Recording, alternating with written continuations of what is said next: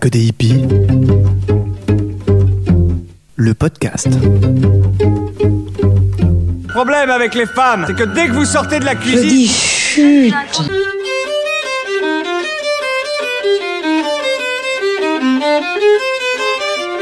regarde-moi ça, espèce de hippie de merde. À la sorora. Never ever accept because you are a woman as a reason for doing or not doing anything. Bonjour à toutes et à tous et bienvenue dans le podcast dont n'est pas que des hippies. Aujourd'hui, je vais vous parler d'alimentation. Si vous me connaissez un peu, vous savez que manger c'est ma passion. Et l'alimentation, tout le monde en parle, on entend tout et son contraire. On n'est pas que des hippies. Le podcast. En France, manger est une institution. Le marketing nous met en tête que nous sommes en général trop gros et plus rarement pas assez. Les années passent et les modèles changent, faisant de la majorité des personnes au physique toujours inadapté. Les fast-foods ont pignon sur rue et utilisent le greenwashing à qui mieux mieux. Le Nutri-Score nous fait croire que les chocs à pic au blé complet sont une bonne manière de commencer la journée, alors qu'on n'a jamais autant consommé de sucre qu'aujourd'hui. Les maladies dites de civilisation gagnent de plus en plus de terrain et les aliments transformés, même estampillés sains, pullulent partout. Dans cet épisode, j'ai envie de vous parler d'alimentation saine parce qu'il y a plus qu'urgence qu'on comprenne qu'il y a un lien, et pas un petit, entre ce qu'on mange et notre santé, mais aussi notre bien-être mental. Que l'alimentation aide toujours à la guérison et que sans y prendre garde, il y a souvent un moment, avec l'âge, où les choses commencent à se casser la binette, pas parce que c'est l'âge, mais parce que notre terrain s'effondre. Tout ce qu'on fait à partir de là, maintenant, tout de suite, avec l'alimentation, c'est notre terrain qu'on assainit et c'est la maladie qu'on éloigne ou qu'on guérit. Aussi, je considère qu'il n'est jamais trop tard. Donc, que vous ayez 20 ou 70 ans, que vous soyez en bonne santé ou malade, rien n'est vain et rien n'est trop tard. Nous mangeons en général trois fois par jour, parfois plus, et ce qu'on mange, c'est notre carburant. Si vous êtes un diesel et que vous mettez trois fois par jour du samplon 98 depuis des années, imaginez l'état de votre moteur. Je parle tout le temps de reprendre le pouvoir sur sa santé, mais s'il y a bien un levier accessible, mettable en place immédiatement et avec des résultats rapides, c'est bien ce qu'on mange et ce qu'on boit.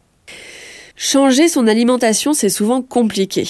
Il faut remettre en question ses croyances, euh, les idées reçues héritées de sa famille, la place et le rapport à la nourriture dans sa famille, oser essayer autre chose, démêler ce qui nous fait du bien et ce qui nous fait du mal, donc être à l'écoute de son corps, accepter qu'il faut passer peut-être plus de temps en cuisine et accepter de rééduquer ses papilles et rééquilibrer son rapport à la nourriture s'il le faut. De mon côté, j'ai eu la chance, et je dis bien la chance, d'être malade depuis mes premiers mois de vie, il y a 31 ans, à une époque où les allergies, les intolérances alimentaires et le lien santé-alimentation n'étaient pas du tout aussi avancés qu'aujourd'hui. C'était une époque où on trouvait très peu, voire pas de substituts au lait de vache et au gluten, et où on remettait moins en question l'alimentation industrielle. Je parle de chance, parce que mes sensibilités alimentaires m'ont permis de grandir sans avoir l'habitude de consommer du lait de vache à chaque repas de me tenir éloigné du sucre et des gâteaux industriels le plus possible, des sodas, des sirops, et d'avoir l'habitude depuis toute petite de consommer plus de fruits et de légumes qu'autre chose. Donc forcément, parce que j'ai grandi avec ces habitudes, c'est plus facile pour moi.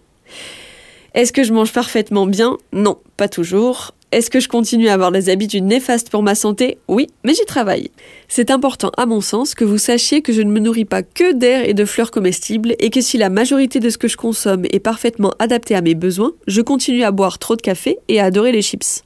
J'aimerais vous dire que je fais tout parfaitement bien, mais ce serait vous mentir. D'ailleurs, peu de gens le font, et c'est pas mon but de vous faire ni culpabiliser ni peur.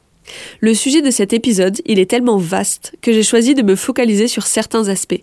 D'abord, je veux vous parler de ce que je considère comme étant l'alimentation santé, les conséquences d'une alimentation non physiologique, pourquoi bien manger c'est compliqué, l'effondrement de notre terrain, et j'ai envie de mettre à plat quelques idées reçues et de vous parler de comment ce qu'on mange conditionne notre journée, notre vie, notre mental et nos émotions.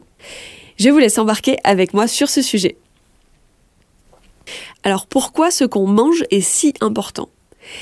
C'est avec la nourriture qu'on va s'apporter les macronutriments, les glucides, lipides et protéines, les micronutriments, les vitamines et les minéraux, et les oligo-éléments nécessaires à la construction des muscles, à la fabrication des hormones, de neurotransmetteurs, assurant la qualité de la peau, du sommeil, le bon fonctionnement des cellules, bref, assurant la vie. Ce que je constate autour de moi, et peut-être que c'est une réflexion que vous vous faites, ou que c'est votre cas, c'est qu'il y a des gens qui ont des hygiènes de vie allant à l'encontre des principes de la naturopathie, et qui vont bien, ou du moins en apparence. Pas de maladie, pas de problème, walou. Et à contrario, il y a des personnes qui font hyper attention à tout et qui ne s'en sortent pas de leurs problèmes. On a du coup envie de se dire à quoi bon faire des efforts? La différence, c'est le terrain. D'un côté, il y a les milliardaires, ceux et celles qui sont nés avec un terrain ultra fort, qui peuvent digérer des pierres, qui malgré le carburant pas adapté consommé, avancent dans la vie sans problématique particulière et ils sont solides. Ok, donc est-ce que j'ai osé Nadia en plein podcast naturaux Absolument. Est-ce que j'ai honte? Pas du tout. Et de l'autre côté, il y a les pauvres. Ceux et celles qui sont nés avec un terrain fragile, qui sont obligés de faire attention à ce qu'ils consomment et à ce qu'ils font. De mon point de vue, les milliardaires, sans conscience de la préciosité de leur terrain, dilapident leur fortune sans penser au lendemain, ce qui pourra potentiellement, mais c'est pas obligé, mener à un effondrement du terrain à un moment donné, et des pathologies dites de civilisation, comme euh, un diabète de type 2, un syndrome de Nash, c'est le fameux foie gras, de la fatigue chronique ou des problématiques comme des douleurs aux articulations, une arthrose, des reflux gastro-œsophagiens chroniques, voilà, et plein d'autres choses. Et les pauvres, catégorie dont je fais partie, ont été obligés d'apprendre à s'économiser, à consommer des aliments qui leur conviennent, à apprendre à gérer leur stress et à prendre soin d'eux. Je ne sais pas si ce que je vous dis vous parle, et je ne sais pas dans quelle catégorie vous êtes, mais ça vaut le coup de se poser la question. Donc ce qu'on mange fait ou défait notre santé, chez les pauvres du terrain de manière immédiate et chez les milliardaires de manière différée, même si, encore une fois, il n'y a pas de fatalité et que parfois on meurt en bonne santé. On constate aujourd'hui une recrudescence des maladies dites de civilisation, donc le diabète de type 2, les cancers chez les adultes et les enfants, l'infertilité, les allergies, l'asthme, la fatigue chronique et j'en passe. On parle de maladies de civilisation, ce qui veut bien dire que ce sont nos modes de vie actuels qui engendrent cet effondrement de nos terrains, entre le stress, la pression au travail, la pression de l'argent, les écrans, la déconnexion à la nature, l'alimentation non physiologique, les 1000 cafés clubs par jour et la sédentarité. Maintenant, je vais vous parler euh, des principes d'action-réaction. J'ai pris trois exemples pour illustrer mon propos. Est-ce que vous avez déjà eu la nausée après avoir avalé votre petit déjeuner, votre café, croissant, jus d'orange Ou alors est-ce que vous avez une fringale de dingue à 10 heures alors que vous avez petit déjeuner? Ou, pour terminer, est-ce que vous avez cet énorme coup de barre post-déjeuner? Si, bien sûr, comme on a dormi, notre état du moment, etc., joue, vous l'aurez compris, aujourd'hui on se concentre sur l'alimentation. Donc ce qu'on a consommé avant de vivre ces moments sont directement responsables de notre état. C'est les principes que j'appelle d'action-réaction. Si vous mangez le café croissant jus d'orange au réveil, vous avez globalement consommé du desktop saupoudré au sucre avec un petit peu de beurre par-dessus.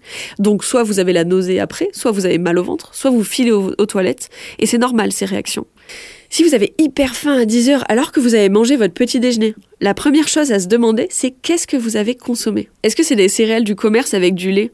Parce que ça, c'est du sucre, ça se digère hyper vite, et en plus, ça n'apporte rien au niveau nutritionnel. Et oui, ça vaut pour les mueslis déjà sucrés du commerce.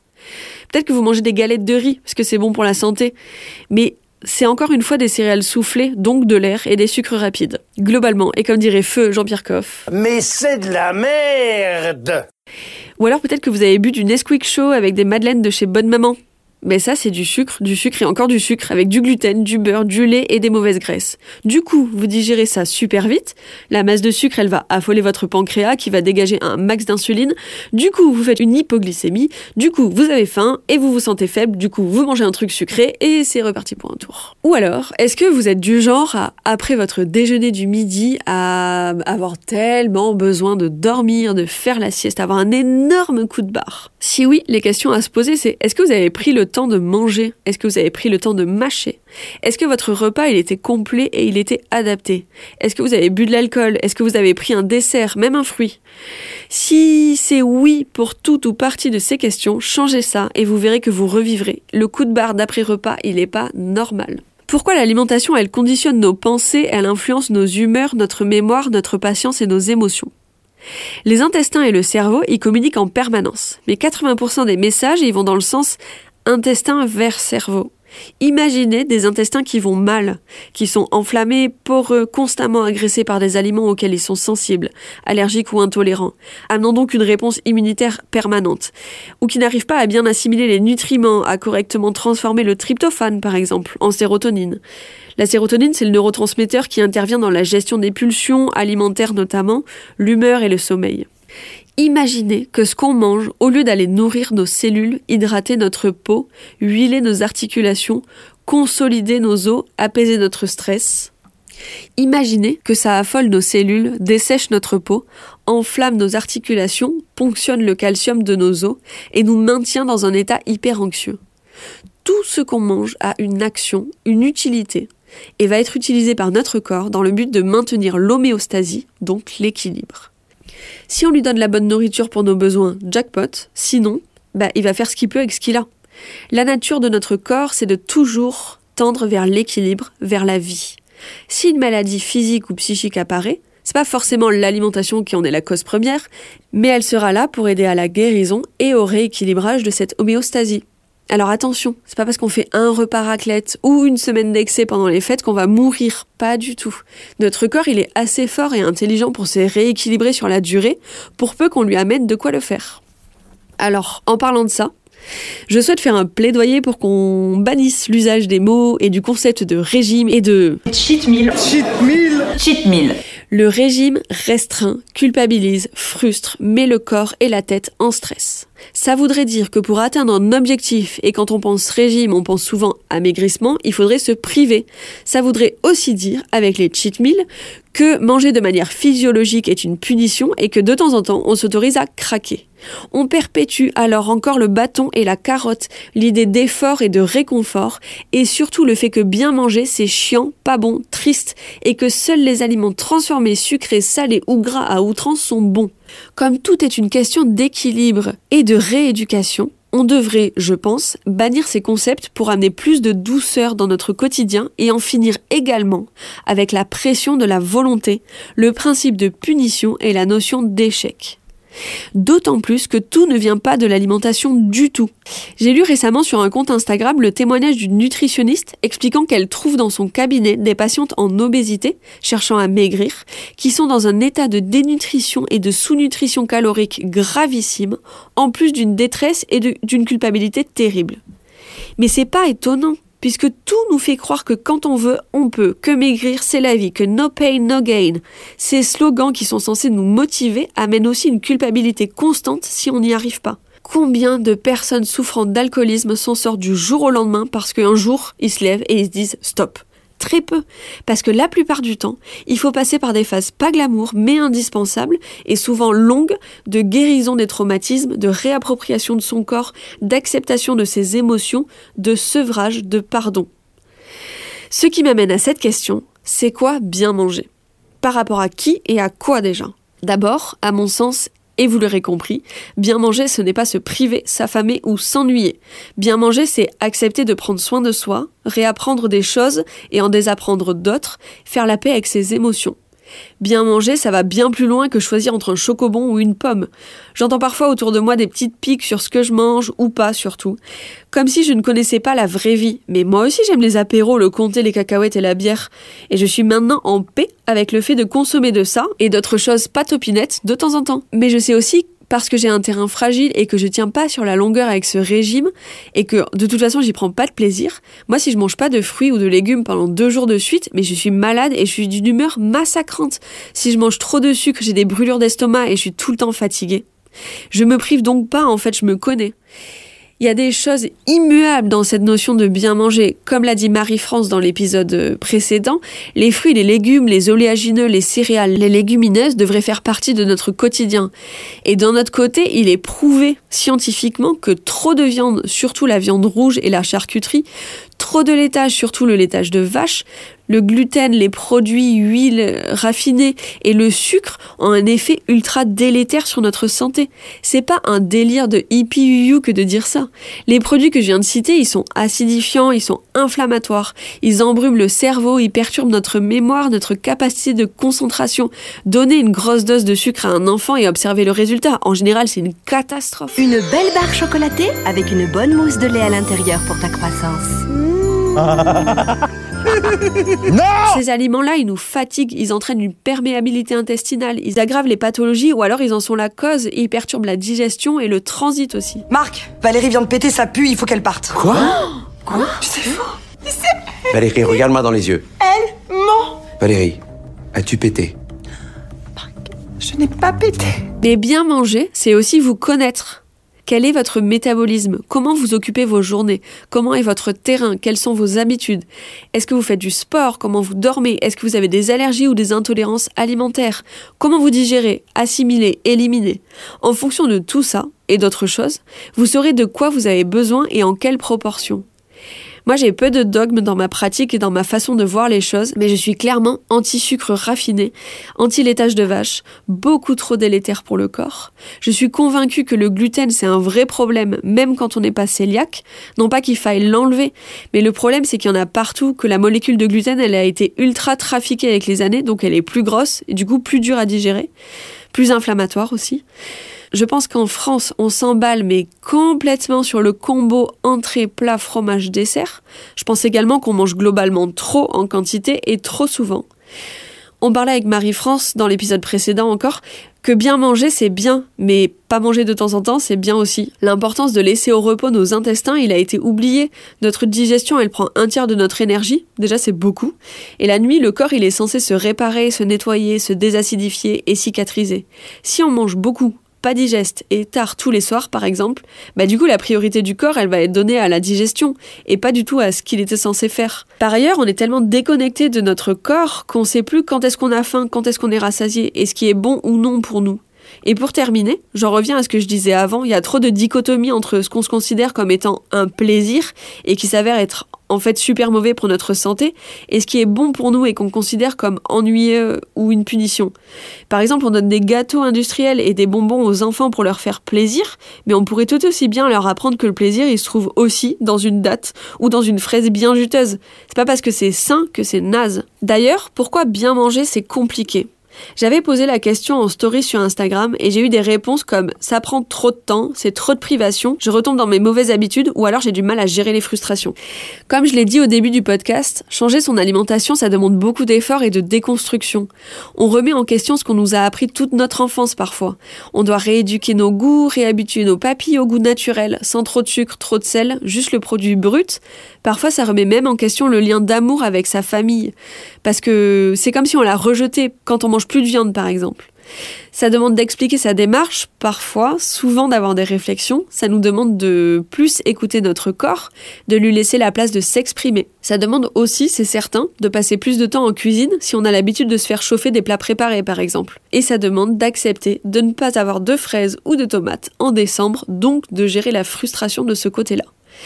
Et je pense avant tout que ça demande d'accepter de prendre soin de soi. Ça paraît logique et vous vous dites peut-être que tout le monde veut prendre soin de soi. Mais non.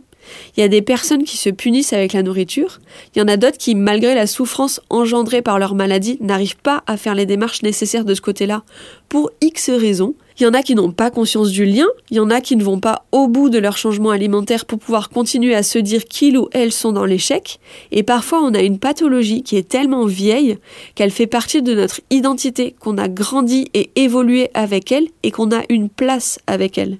Du coup, je digresse un peu et c'est vraiment un sujet à part entière et je sais que c'est très touchy ce que je vais dire, mais parfois, guérir quand on a une maladie chronique ou ancienne, ça demande d'accepter de perdre sa place de malade et du coup de prendre le risque qu'on s'occupe moins de nous ou alors différemment. Ça demande d'accepter de lâcher cette partie de notre identité et de prendre conscience qu'on pourra être aimé sans ça. Ça demande de sauter dans l'inconnu, même s'il sera plus confortable, puisque c'est sans maladie, ça reste l'inconnu. Et c'est super difficile. D'ailleurs, je vous conseille à ce propos, mais aussi parce que c'est un documentaire que je trouve vraiment passionnant et qui m'a beaucoup parlé, beaucoup touché en tant que humaine et en tant que thérapeute. C'est Heal sur Netflix. Euh, les thérapeutes et les malades interviewés, ils ont aussi ce discours il y a autant de raisons de ne pas vouloir, et c'est souvent inconscient bien sûr, ou pouvoir prendre soin de soi, que de personnes et d'histoires de vie. Reprendre le contrôle de son assiette, c'est souvent faire la révolution. Mais alors comment bien manger? Déjà, il faut savoir que vos besoins ils changent toute votre vie en fonction de votre âge, de votre activité physique, de si vous êtes enceinte ou pas, en santé ou pas. Et des réajustements sont donc nécessaires régulièrement. Dans ce qui va suivre, je partage avec vous les grandes lignes à adapter en fonction de vous. Bien manger, ce sera donc, et hors moment exceptionnel raclette vin blanc ou pizza bière, ça va être des fruits mûrs et crus au minimum syndical de 1 par jour, des légumes crus et cuits à tous les repas, des céréales semi-complètes ou complètes régulièrement, et pour les plus pressés, le quinoa, le riz et les pâtes sans gluten, elles mettent pas plus de temps à cuire que les pâtes euh, au blé, des légumineuses régulièrement, pois chiches, lentilles, haricots, euh, il faut savoir que si ça vous donne des gaz, bien sûr, il faudra aller investiguer l'état de vos intestins, parce que c'est pas normal.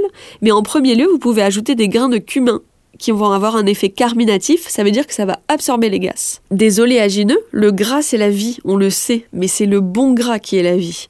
Les amandes, les noisettes, les noix, graines de tournesol, elles regorgent de bienfaits vous pouvez en consommer un peu chaque jour pour le goûter ou sur une salade par exemple. Les fruits secs, ils sont pleins de bienfaits également, mais bien sûr, ils doivent être non sucrés et bio. Par exemple, c'est top pour le goûter ou dans un tagine ou alors dans votre miam aux fruits du matin.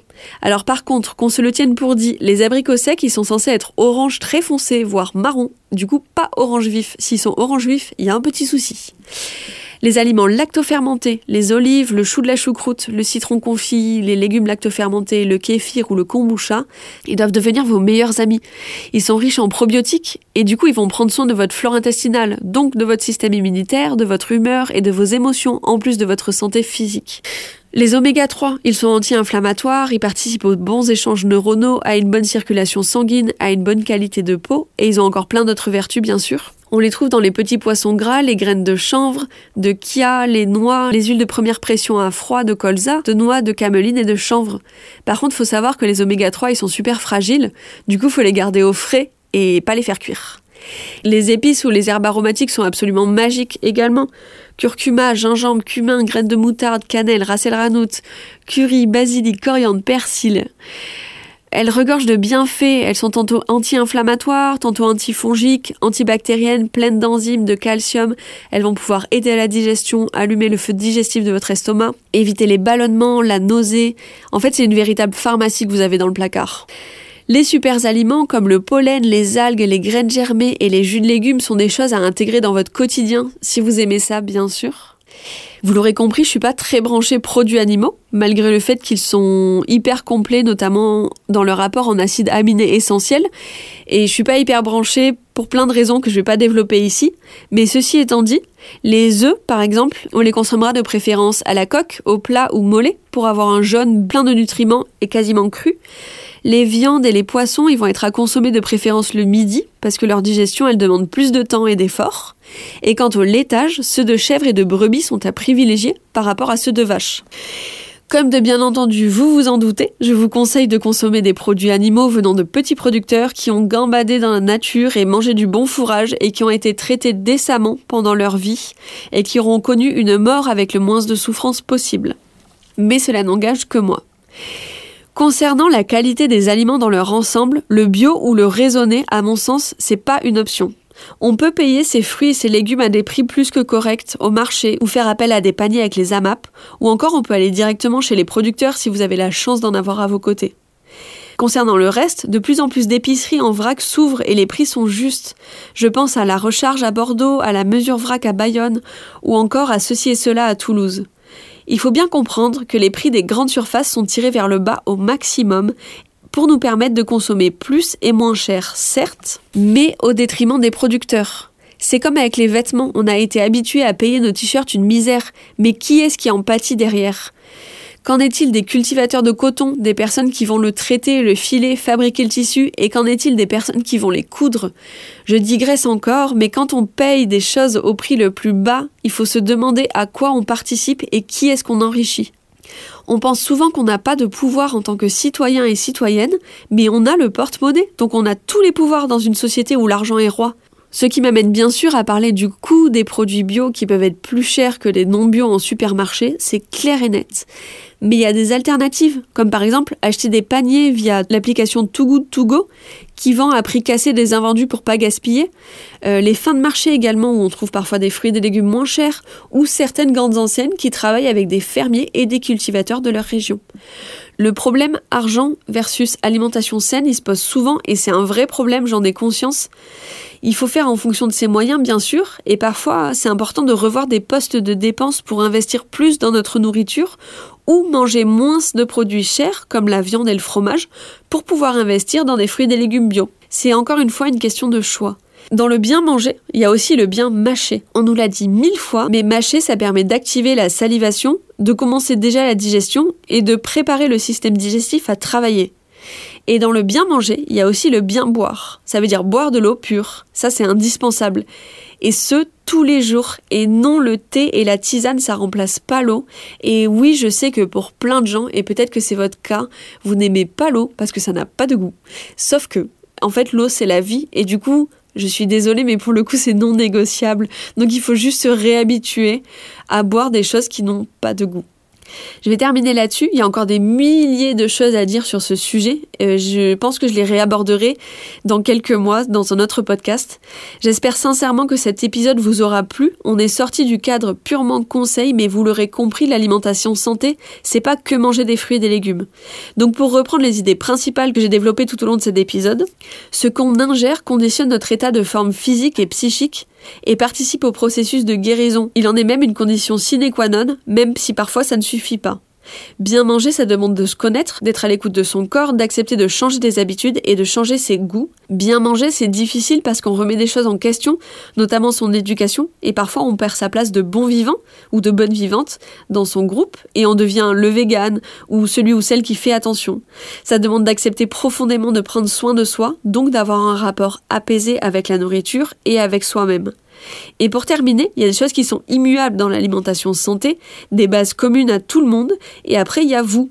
Et votre alimentation physiologique, elle appartient qu'à vous. Ça va pas être celle du voisin ou de la voisine, ça va pas être celle d'une ou d'un influenceur ou d'un article vantant le régime miracle. J'ai eu plusieurs questions ou remarques sur ce sujet, dont j'ai du mal à ne pas retomber dans mes mauvaises habitudes, et j'ai choisi de parler de ça parce que je pense que ça va parler à pas mal de monde. Alors d'une, c'est normal parce que changer ses habitudes, c'est dur. Et de deux, on l'a vu, hein, c'est pas qu'une question de motivation. Mes conseils pour vous aider là-dedans, ça va être d'identifier ces habitudes-là, pourquoi on veut les changer, quels sont les effets délétères de ce que je consomme, pourquoi je veux arrêter, ralentir ou changer, et qu'est-ce qui est important pour vous? À quoi vous souhaitez donner la priorité? Ça peut être le confort et le réconfort de l'habitude. Vous n'avez pas la foi de vous faire ce que vous considérez comme une violence, ou alors ça peut être que vous voulez donner la priorité à votre santé, à votre forme, ou que vous voulez changer quelque chose pour X raisons. Gardez en tête que compter sur sa seule motivation, ça va pas fonctionner, parce que la motivation, elle va, elle vient et elle s'éteint vite. Il suffit d'avoir un coup de mou, un coup de stress pour perdre la foi et retomber dedans. Ce qui va vous aider, c'est la discipline, mais c'est pas la raideur. Hein. On reste cool, mais on se pose à chaque fois la question. Est-ce que cette 17e chocolatine de la journée est bien nécessaire? Si c'est oui, bon bah vous la mangez, vous culpabilisez pas, vous avez fait un choix. Si c'est non, mais que vous en avez envie, mais que vous résistez, bon bah vous respirez un bon coup, vous vous faites confiance et vous passez à autre chose. Vous avez fait un autre choix. Une autre manière de limiter les tentations, c'est de ne pas acheter et de pas avoir dans vos placards les objets du mal, ou de proposer à vos collègues d'amener des fruits ou d'autres choses à manger plus saines que les chouquettes du jeudi. Personnellement, je me suis éduquée quand j'arpente les allées des supermarchés à ne même plus voir les rayons gâteaux. Je fais pas d'efforts, c'est juste que je les vois plus. Alors ça m'empêche pas, de temps en temps, de littéralement péter un plomb en voyant un paquet de pims à l'orange, mais c'est pareil que pour tout le reste en fait. C'est rare, ça me fait plaisir et je suis en paix avec ça.